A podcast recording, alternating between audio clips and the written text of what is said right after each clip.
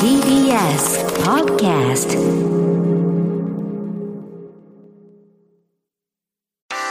文化系トークラジオライフ。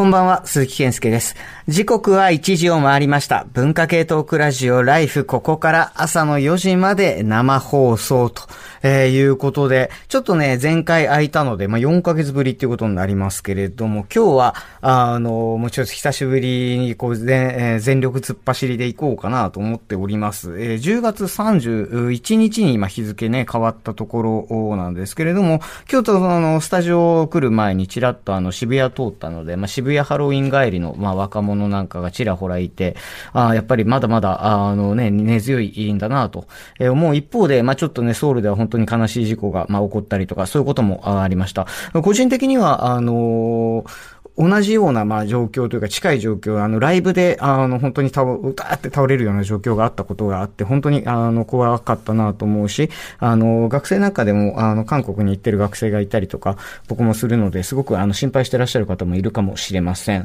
あの、で、その、まあ、ライブに引き付けた話で言うと、やっぱりそのコロナ以後、あの、他のね、あの、日本以外の国ではまた違いますけれども、やっぱり日本のライブイベントいろいろ行きますと、やっぱりすごくこう、感覚をやっぱ昔昔よりもすごく開けるようになったし、まあそれでも密集してるなっていう感覚を持つようになっているので、だいぶ自分の感覚変わったなと、まあいうふうに思ったりしています。なんかその感覚の変化みたいなものってね、その、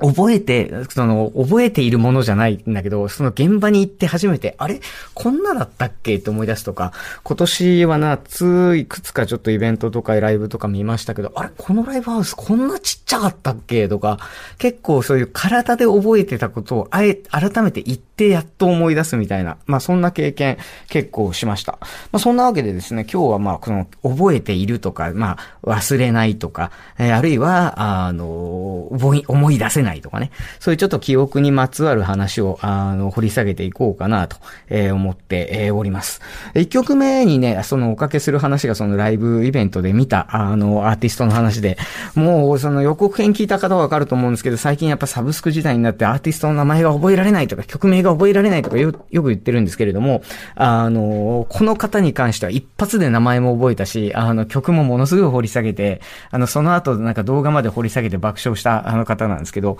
あの、小林私という、あの、シンガーソングライターがおりまして、あの、ご存知の方どのぐらいいるかわかりませんけれども、あの、非常にまあ、ルックスのいい、あの、美大での、すごいルックスのいい、あの、すごい歌の上手い、すごいギターの上手いミュージシャンなんですけど、ライブになるとひたすら笑いを取りに行くんですね。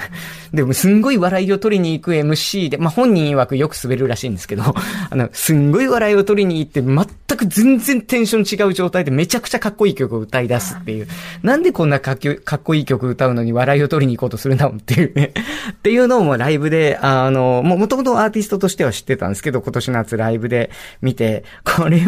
これはと思っても頭の中に定着して忘れられなくなってしまった。えー、そんな小林私の、えー、プロデュース、清志隆人のプロデュースのこちらの曲から今日はスタートです。小林私で、どうなったっていいぜ。文化系トークラジオ、ライフ。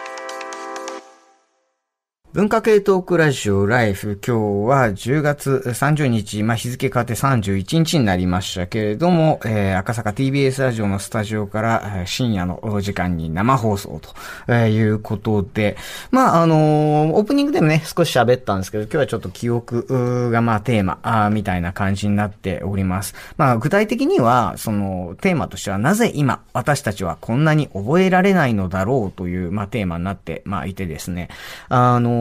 ちょっとね、最初に喋ったように、やっぱサブスク時代になって、こう、アーティスト名とかあんま覚えなくなったなとか、なんかそういう、こう、思い出せないなっていうよりは、こう、覚えて、えー、覚えようとしなくなったなとか、なんかそういう、でも、でも覚えていたかったはずなんだよなみたいなものって結構ないですか？みたいなことをちょっと思ったりして、えー、おります。まあ、あの、たくさんね、メールいただいてるんですけれども、リスナーの皆さんからも、あれなんだっけ体験ということでメールを募集しておりまして、まあ、あれなんだっけ体験っていうのは、その思い出せないっていうのもそうなんだけど、覚えてようと思ったはずなんだけどな、みたいな、まあ、そんな感じのものかなとも思ったりはしております。なんかね、メールの中には割と共感するっていうものもいただいたりはしておりますが、あの、事前にね、僕も自分の大学のあの学生さんたちと喋ってたら、もう本当にわかるこれでしかないみたいなね、あの感じで言ってる子たちも結構いたので、まあ、あの、年代を問わず、あいろいろと、えー、エピソードいただけると助かります。メールアドレスは、life.tbs.co.jp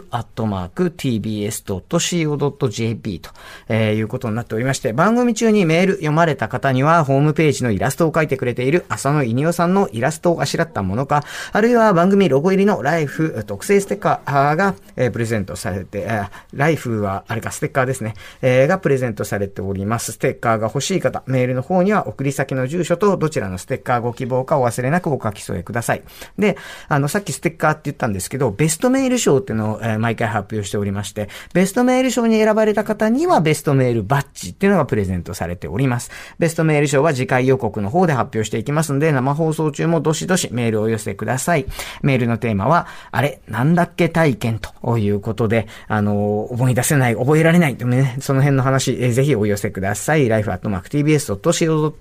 まで。今日はね、ねあの、これまで、えー、と違ってちょっと YouTube ライブでの配信もやっておりますので、あの、ちょっとこう、ラジオをね、そのまま電波で聞くのが難しいという方、あの、ぜひ、そちらの方も、あの、映像ついておりますので、チェックできる方は、ま、チェックしながら、まあ、ラジオの方も聞いていただきながらという感じでいきたいなと思っております。さて、えっと、今日はま、僕以外、日本も本当に、あの、いつもたくさんの人が出ている番組なんですが、あの、今日初の人も来てくれているので、どんどん紹介してまいりましょう。まずは、あの、席で言うとね、今僕の向かいに座ってるんですけれども、えサブカルチャー批評がご専門です。ライターのコメカさんです。はい。コメカです。よろしくお願いします。僕とはね、初めましてなんですよね。そうですね。あの、いろいろと、あの、お名前なり、あの、実はこの手元に今ちょっと本を置いていただいてるんですけど、ポストサブカル焼け跡派というあの本の話だったりは、いろんなところで聞かされておったんですけれども、はい。あの、改めまして、初めまして。初めまして。まあ今日、あの、それこそ記憶の話をするときにね、そのアーティスト名覚えられないなんつって言っちゃいましたけれども、そんな経験ありますか、コメカさん？そうですね。最近、まあね、あの、ミュージシャン名とかバンド名が自分もやっぱり覚えられなくなってきたなというのが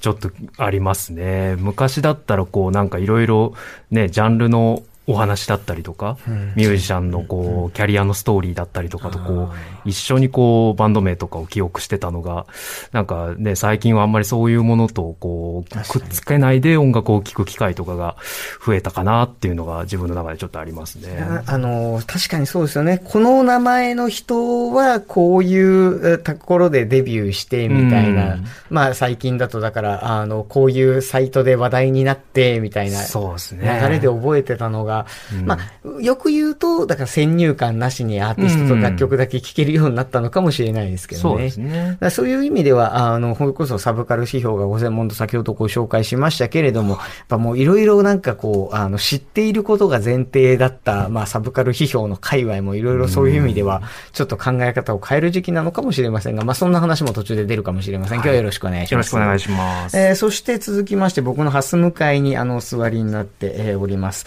あの、一応、あの、原稿に書いてある通りにご紹介をしますと、電線愛好家、文筆家で、えー、俳優の石山蓮華さんです。はい、こんばんは。で、書いてあるんですけど、先ほどあの、ご紹介の時にあの、名刺いただいたんですね。はい、で、いただいた名刺、ちょっとあの、電線愛好家、文筆家、俳優って一枚目書いてあるんですが、もう一枚あの、いただいたやつが、電線アンバサダーはい、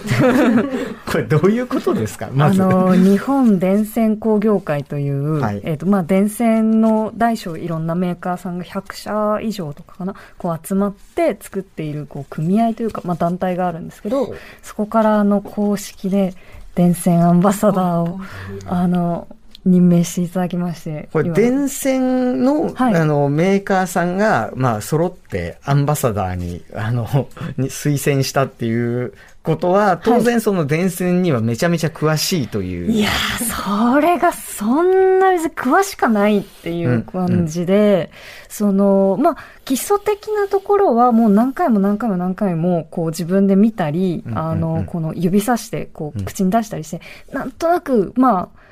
多分やらない人よりはわかるけど、でも何でもわかるってわけじゃ全然ないですね。もうあの基礎的なところがまずどこから基礎でどこから応用かが多分ほとんどの人わからない、そうですね。電柱の5メートルから上で、この細いのがまあ通信線で、さらにその上に、あの、低圧の配電線があって、その上にさらにあの、まあ、高圧の配電線があって、はい、その上にたし、あの、確実線キャップがあって、えっ、ー、と、確実線っていう、えっ、ー、と、途中から、今途中からもう、途中までは俺小学校の時に読んだなんかこう、漫画でわかるなんか電気の仕組みみたいなやつで見たぞとか思ってついていけると思ったんですけど、基礎的なところだいぶ電柱より高かった。まあ電柱の上にこうついてるこう三角帽子みたいな。その部品がはい、皆さん、電柱の上についてる三角帽子を思い出せた方いますか？その上には、あの、電気じゃなくて、飛来芯になってる、あの、角打ち線っていうのがあったりするんですよね。はい、あの、電電線の、はい、いわばその基礎知識って言った時に、もちろんその、いわゆる電気的な話よりも、やっぱりその電線がこう街にかかってる、あの感じに、あの、一番惹かれるという。そうですね。もう本当にビジュアルから入ったタイプなので、物の名前とか、その機能とか、その断面どうなってるとか、この触り心地は、えっ、と、樹脂系で。断面って言いました？あとだ、電線の触り心地って言いました？こっちはゴムとか、その用途とか、もう無限に覚えたいことがあるんですけども、あんまり子供の頃からいろんなことを覚えなかった覚えないで生きてきたタイプなので、うんうんうん今、やばい、やばい、やばい。あの、でももしかすると今日、あの、ものすごい最適な人かもしれないと思った話は、あの、石山さんを連れてきた、あの、ライターの山本ポテトさんです。はい、ライターの山本ポテトです。よろしくお願いします。ムスさん、あの、なんていうか、まあ、あの、ぴったりだと思って連れてきたんだと思うんですけど、多分あの、ポテトさんがぴったりだと思った理由と、僕がぴったりだと思った理由が微妙にずれてる気がするので、なんで連れてきやがったのか、まずちょっと。いやいや、石山さんは、あ、小前さんもですけど、あ前回の新全然全然前回くらいの新東京論新東京論の時にお二人も来ていただいて、あと小宮さんは花束みたいな恋をしたの時も来ていただいて、で石山さんは私友達なんですけど、あのすごい電線が好きで、なんか体から電線生やそうとしたりとか、なんか愛がすごいんですけど。あ、の、わかる説明 体から電線が生えるの？はい。体から、その、頸椎から電線を生やしたくて。頸椎から電線を。え、それは何？あの、エヴァンゲリオンのアンビリカルケーブル的な、そうですね。あの、どちらかというと、広角機動隊のあの、草薙ジャック、モートコみたいな感じでやりたかったんですけど、まあ実際にその電線出せないってことが分かったんで、そうですね。はい。あの、電線を出したとしても電力が通るかどうかちょっと分かんないです、ね。いや、なんか、ダメらしいですね。やっぱ人体に電気を。ダメでしょ。やると良くないって言われて。難しいですね。一応、あのね、あの、脳にその電極を刺して、その脳の電気信号を読み取ったりするブレインマシンインターフェースっていうのがあるね。え、今日この話間に合ってなきゃやめようか。で、で、それで、で、すごく愛があるんだけど、そういう電線の細かいことを覚えられないって話をなんか、以前聞いたことがあって、なんか今回チャーリーさんに、あの、こういうテーマで行きたいって言った時に、あ、もうこれは石山連議案件だと。で、あと、小メカさんもなんかすごくサブカル批評とかされてて、固有名詞っていっぱい覚えてなきゃいけないタイプじゃあタイプのお仕事じゃないですか。なんか、だからちょっと二人ぜ、ぜひ来てほしいなっていう、今回の。まず、まず、ぜひ来てほしいなって思ったあの流れについては多分共有できてはいるんですけど、僕がなんかすごい、あの、今日ぴったりだなって思ったのは、うん、美女から入って、なんかこう愛っていうのが、なんかすごい今の若い人もそういう話よく聞くんですけど、ちなみにその電線線のあのビジュアルっていろいろありますけど、あの、俺は、なんか電、あ今、ものすごい嬉しそうだから、ま あ何も言わずに、あの、好きに語ってもらおうかな。本当ですか？いやーえっとね、制限時間この辺にあるんで。えー、まずこうやって、あの、マイクの上を見ていただいてもわかるんであすけど。の、。ラジオなんでマイクの上を見れる人はね、音だけで聞いてる人見えない。あの、このマイクのこの、なんだろうな、支柱みたいなところかはい。らこうケーブルがふわっとこうはい。垂れているんですけど、この垂れって、まあ、これが、あの、ケはい。ケーブルのこのたわみって、一うん。見、こう、ただただ、なんか柔らかいものに見えるんですけど、これ、はいあくまでもこう金属がぐにゃってなってるっていう。ケーブル触んない方がいいね。ところを、あの、まあ、このね、細いケーブルだと、かなりこのや柔らかいものなんで、うん。うん。このぐらい曲がるだろうっていうのはわかるんですけど、これがさらに太くなった、その、まあ、外にある配電線でもこう、うんくにゃってなってる。ぜ実際触るとめちゃくちゃ硬いんですけど、んそこのギャップとかも一生楽しいんでよ。ますた、このたわみ方も多分ね、ちゃんと計算されたたわみ方だったそうなんりね、すよね。あの、ますからね。外だと、あの、カテナリー曲線っていう、はいあの、重力で一番こう、綺麗に、はい、あの、落ちる曲線っていうので、こう、つけられてたあの、多分、ポットさん多分、俺絡めちゃダメな人かもしれない。あの、すごい相性ぴったり音楽やってるから、あのあ、ーケーブルのたわみについては俺も一加減あるので、その話はいいから、一加減。話長いからもう、もうどこまで、どこまで行くんだよ、この話と思ってますが、あの、というわけで、ケーブル界じゃないんで。ケーブル界だ今日は。ケーブル界の話は、あの、でだから今日ケーブルの人みたいになってるけど、別にちゃんとあの芸能活動されてますし、あの、ケーブルについてだけじゃなくて、多分あの、いろんなあの、お仕事で、あの、活躍もされてるんですけど、すいません、多分そっちの話よりはケーブルの話が多くなるかもしれませんが、今日はよろしくお願いします。ということで、あの、本当ごめんなさい。もうなんかここだけで尺どんだけ食うんだっていうね。あの、ということで、まあ、あの、どんどん後ろの、あの、僕らのね、その座ってる机の周りにもまだまだ、あの、出演者いるので呼んでいきますと、もうなんか苦笑その1みたいになっておりました。えー情報社会学がご専門、塚越健二君です。はい、こんばんは、塚越です。お願いします。大丈夫？あの、電線の話大丈夫だった？うん、いや、でも面白いじゃないですか。今噛んでるよ。いや、あの、僕はちょうど石山さんの後ろにいるんです、席的にはね。なんか石山さんが後ろでこう、電線をこう、ジャックインしたいみたいな話をしてるときに、あの、なんか本当に、ここの首につけたいんだろうなっていう感じがしてですね。なんかとてもほっこりしました。この第4頸椎ぐらいだよぐらいの。そうですね。何の話だよ。っていう話なんですけど、情報社会学がご専門と言いましたけど、まあちょっとね、あの予告編とかそのえー前の打ち合わせとかでも言ってたけど、やっぱり僕ら、まあ僕も社会学が専門ですが、まあ僕ら的にはやっぱ情報環境だったり、メディア環境だったりの話と絡みそうだね。やっぱりね、あの、覚える量が増えたとか、あるいは覚えなくてもね、Google でできるとかっていうところで、まあ、皆さんいろんなこと、あの、今日もいっぱいメールいただいてるんですけど、まあ、そのあたりのこう、質の変化みたいなところはあるんじゃないのかなと思いますけど、やっぱり僕もなんかもう、こう、とにかく、あの、よ予告編ではね、エヴァンゲリオンのサケル、シャムシェル、ラミエルみたいなこと言いましたけれども、やっぱこう、ずっと言って覚えた記憶は結構多いんですよね。例えば、えー高校生の時に塾行ったら、えー、ヨゼミで諸岡先生っていう人が、最初の、なんでそれは覚えてるコのンプリート世界史 B の最初の授業で、新漢義神南北朝、隋東五代草原民進と、これあの中国のあの王朝名ですけどね、これを10分ぐらい本当みんなで、100人、何、50人ぐらいいたけど、みんなで、新漢義神南北朝、隋東五代草原民進、これ一生忘れないんですよ。例えばね、こういうのって、あの、中学校でずっと教えられた人もいると思うし、こんなのは忘れないんだけれども、なんか他のことをどんどん忘れていくっていうのは皆さん、あの、聞いてる人もそうかと思うんですけどね、覚えてるものと覚えてないも激しいなっていう気はちょっとして、その辺の変化とかはね、あのなるほどね体が動く動かないとかもそうですけれども。まあまあ、覚え方の話とか、まあちょっとね、打ち合わせでも言ってたんだけど、やっぱりその、ね、口に出して何回も言って覚えさすっていうね、さっきその身体性、体が動くっていうね、話がありましたけども、その辺と今の時代の違いみたいな話もどっかでは出てくるかもしれません。よろしくお願いします。はい、お願いしますそ。して、えー、お隣はもしかするとでも久しぶりかもしれない、書評家の倉本沙織さんです。倉本です。よろえしくお願いします。なんか割と久しぶりくないですか？あ、もう忘れられてます、大丈夫ですか？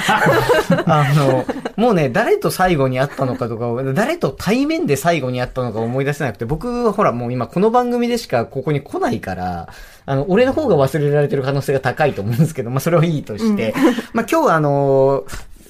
割とその、なんていうの、記憶とか覚えるとかっていう話の、まあ、流れの中で、いろいろそういう文芸作品の中での、まあ、忘却みたいな話や記憶の話っていうのはちょこちょこ、まあ、あの、気になるところがあるなと思ったりもしたんですけど、まあ、それ以前に、これも打ち合わせで出てたんですけど、まあ、書評家というからには、この本にはこういうのがあってとか、あるいはそういう、それだったらこの本みたいなのが、こう、次から次へと、その脳の Google から出てくるじゃないですか。あれって、なんかこう、わからない人からするとすごいよねっていう。いや、いや、なんかね、多分他の、多分 領域を全部多分犠牲にして。メモリを。そうそうそう。なんか私、例えば洗面所に入って、本当はトイレに行きたかったのか、歯磨きしたかったのか分かんなくなっちゃうことがよくあって。まあ、あのー、今、シーンとしないで。シーンとしないで。シーンとしないで。いや、俺はどちらかというと思い当たる節あるなっていう側で予告編で言ったけど、僕はもう本当に歯を磨くとかも全部リマインダーに入れないと忘れる人なので。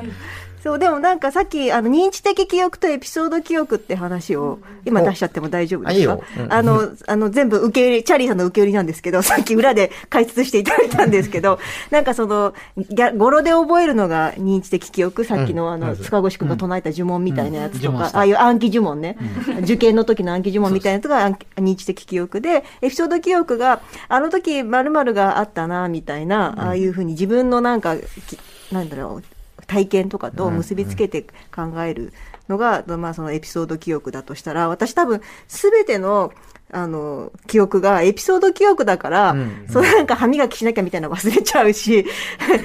あ、ちょっとトイレに行かなきゃみたいなの忘れちゃうし、だけどその一方で、あの、小説の話ってエピソード記憶でしかないじゃないですか。あ、だから覚えてんだなと思って。その代わり名前とか人名とかは忘れちゃう。うん、だからやっぱりこの話の流れとか物語の流れがあるから、うん、今のその話の流れとそれがマッチした時にヒュッてこう思い出されちゃうっていう感じですかね。面白いですね。あまあ途中でちょっとね、記憶のメカニズムみたいな話が出てきましたが、うん、まあ、あの、どこかね、また後で詳しく解説するかどうかちょっと授業になっちゃうんでね、あれですけれども、まあ、あの、今言ってくれたように記憶には何種類かあって、、うん、あの、まあ、その中でもエピソード記憶っていうのは、まあ、その人の体験やエピソードに紐づいて物事を覚えているとか思い出すというものがエピソード記憶っていうんだそうです。で、そのサブカルとかでよくありがちな、その誰それは、えっと、何、何年生まれで何の都市の出身でみたいな、まあ、まあ、あの、受験の、あの、暗記と一緒で、あの、認知的記憶とかっていうふうに言われるやつかなと思うんですけれども、まあ、ちょっとその辺、あの、記憶にもいろいろあるよっていうのは押さえておくといいかもしれません。ということで今日よろしくお願いします。よろしくお願いします。そして最後がですね、ずずいぶんお待たせしました。すいません。いやいやいやあの、もうなんか、あの、最年長をこうやって最後までほっとくっていう あの、ライターで編集者の斉藤哲也さんです。斉藤です。こんばんは。あの、斉藤さん、もうね、今日あの、早速、あの、もう、何？ここまで押しに押したから、あの、さあの、早速、あの、プロモーションの話を先にしてもらっていいですか？はいはい、早速。今日、今日はそれが目的で。あの、商売できて、商売でいらしてるね。これ、あれですね。えー、っと、今、あの、先ほど僕のお手元に来ました、えー、っと、NHK 出版新書から、えー、先頃発売になりました、斉藤哲也著、試験に出る現代思想と。いうことで、これ、あれですよね。あの、まず斎藤さん著書にそのベスト、大ベストセラー、試験に出る哲学がございまして、はいはい。この、この、なんか、哲学の現代思想版。そうですね。あの試験に出る哲学シリーズ3部作の最後の3冊目なんですけれども、はい、高校倫理の、うんうんうん、あの、センター試験とか、今、今は共通テストだけれども、まあその過去の問題を使いながら、えー、現代思想の勉強をしましょうっていう、そういう本ですけど。実際に出た、えっと、問題の中から、まあそれこそ、ドゥルーズが、まあ何を言ったとか、あの、それこそ、なんだ、えー、アンガージュマンとか、サルトルかな？えっと、アンガージュマンはこれこれには入ってないですけど、あの、まあ、デリダの脱構築とかね。はいはいはいはい。なただ、高校倫理って結局センター試験とか共通テストって割ともう暗記科目になっちゃう。それこそもう、なんか、認知記憶？っていう、うんうん、本当に暗記科目になってしまっていて、で、教科書でもほんのちょっとしか触れられてないので、まあ、これだと絶対わかんないよなっていう感じなんですよ。うんうん、まあ、だから、まあ、これ別に受験生のためだけじゃないですけれども、もう少しそんなら、あの、解説すると、高校倫理って面白いのにっていう、そういう意味で、いいと思います。書いた本です。あの、僕も最近授業をしてて、あの、臨生の授業で聞いたことがやっと分かりましたって言われたばっかりなんで、ああ、まさにまさに。こういうのを使って、あ、倫理整形です。はい。あの、ぜひ、あの、そういうものを、まあ、を広めていきたい気持ちはあるんですが、こうやってでもあれですよね、やっぱりこう斎藤さんの頭の Google に大量の哲学者が、いやいやいやいやいや。もうそれはドゥルーズが言ってるよって。まあ、倉本さんと同じで、その分も他がポンコツなんですよね。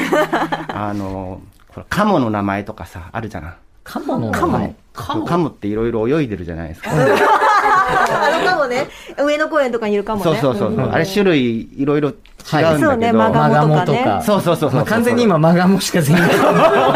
マモとあのか。首があ青いやつとかさ。あるある。ねああいうの覚えられないし花の名前とかなかなか覚えられないし。ね。うんちょっ確かに。と倉本さんのとは違う。そうね、ちょっと。まあちょっとポンコツ度若干勝ってるかなっていう気はするけど。いや、でも、わかりますよあの、今ちょっとね、まあ年代層で言うと、このスタジオの中では多分最年長だと思うんですけど、やっぱこの年ぐらいになってくると、花鳥風月からだんだんこう、記憶が侵食されていくじゃないですか。課長ですか。いや、らしいよ。もうね、だんだんね、花鳥風月の順番で来るらしいよ、人は。花の名前覚えたいなとか、鳥の名前覚えたいなってだんだんなってくるらしいんですけど。覚えたい、本当。うん。これはね、あの、残念ながら人間年を取るとね、あの、だんだんこう、長く続いてるものにしか、もう、あの、意識がいかなくなって、最近のものがだんだんわからなくなってくるっていう、まあ、今日のテーマとも通じる話なんですけれども、はいあの、そんな中で、まあ、ちょっとね、あの、いろんなことをまさにその受験っていうね、覚えなきゃいけない側に、まあ、古くから、まあ、携わってこれ、長く携わってこられて、かつこういう、まあ、本も書いておられる立場から、あの、記憶っていう話もできると思いますし、はいそれだけじゃなくて、えーこのプロモーションの話をしって言ったのは、あれですね、こいつなんかあるんですか？あ、そうです。今日はあのーリスナーの皆さんに5冊プレゼントしてきました。よっあれどうやったらちなみにいただける？えーとですね、メールでですね、斉藤さんの本が欲しいと 書いていただいて、はいえー住所、氏名を忘れずにまあ確かに、住所がないと送送れないのでね。斉藤さんの才の字を忘れないようにね。いくつかバージョンありますかこれら。ね、まあ、間違えて。もいいですよ。まあひひらがなでも。斉藤さんと渡辺さんはね、もうちょっとあの、バリエーション全部覚えるの無理なので。えーそれでですね、まあ、アドレスが life.tbs.co.jp ですね。これに斉藤さんの本が欲しいと書いて、えー住所、氏名を忘れずに、えーメールをください。なるほど。はいあのメール、えー、life.tbs.co.jp まで、えーお、えーお、あの、斉藤さんの本欲しいということでお送りいただければとえー思っておりますが、じゃあもう乗っかりで僕もあの宣伝していいですか？えーっと、いや、あの、めったにもう最近、あの、本とか、あの、出すモチベーションがあんまないので、め本とか書かないんですが、あの、諸事情により、ちょっと学術本を出しまして、えーグローバリゼーションとモビリティという本を、えーっと、出しましてですね、えーっと、2冊今日持ってきているので、あの、チャーリーの本が欲しいっつって、あの、あもう一回言いますけど、学術書ですんで、別に面白いことは特に書いてないです。あの、で、何人かで書いてる本なんで、僕3章分ぐらいしか書いてないんですけど、あの、たまたまま今年の、だから頭ぐらいに、え書いた話が、円安の話とインバウンドの話で、なんかあの、割とこう、時流を捉えたようなお話にもなっておりますので、まあちょっとね、あの、あ、こいつ本当に学者だったんだっていうのを確認したい方は、あの、チャーリーの本が欲しいということで、あの、メール、life.tbs.co.jp までお名前と、えーご住所、お忘れなく、えーお送りいただければと、え思います。えー今日4時までの生放送ということになっておりますので、えー4時えーまでいただいたメール、えー番組終了までにいただいたメールの中で、あれですね、斉藤さんと僕それぞれに厳正に、えー抽選して、して。あの、これ5通来なかったらね、あれですけど、まあ、ぜひ、あの、送っていただければと、えー思います。ということで、もうオープニングから、あの、まあ、電線とか の、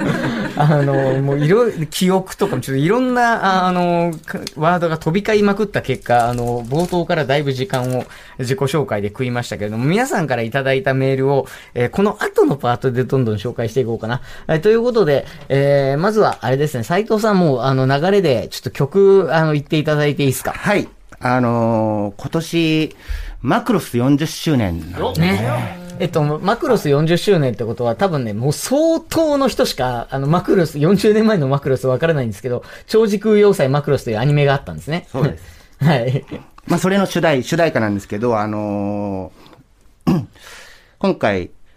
あの、番組のテーマがなぜ今私たちはこんなに覚えられないだろうじゃないですか。うん、なんかそ、それに対してなんか続けてね、うん、この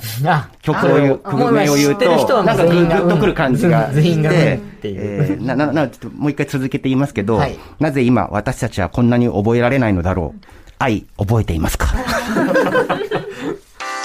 文化系トークラジオ、ライフ。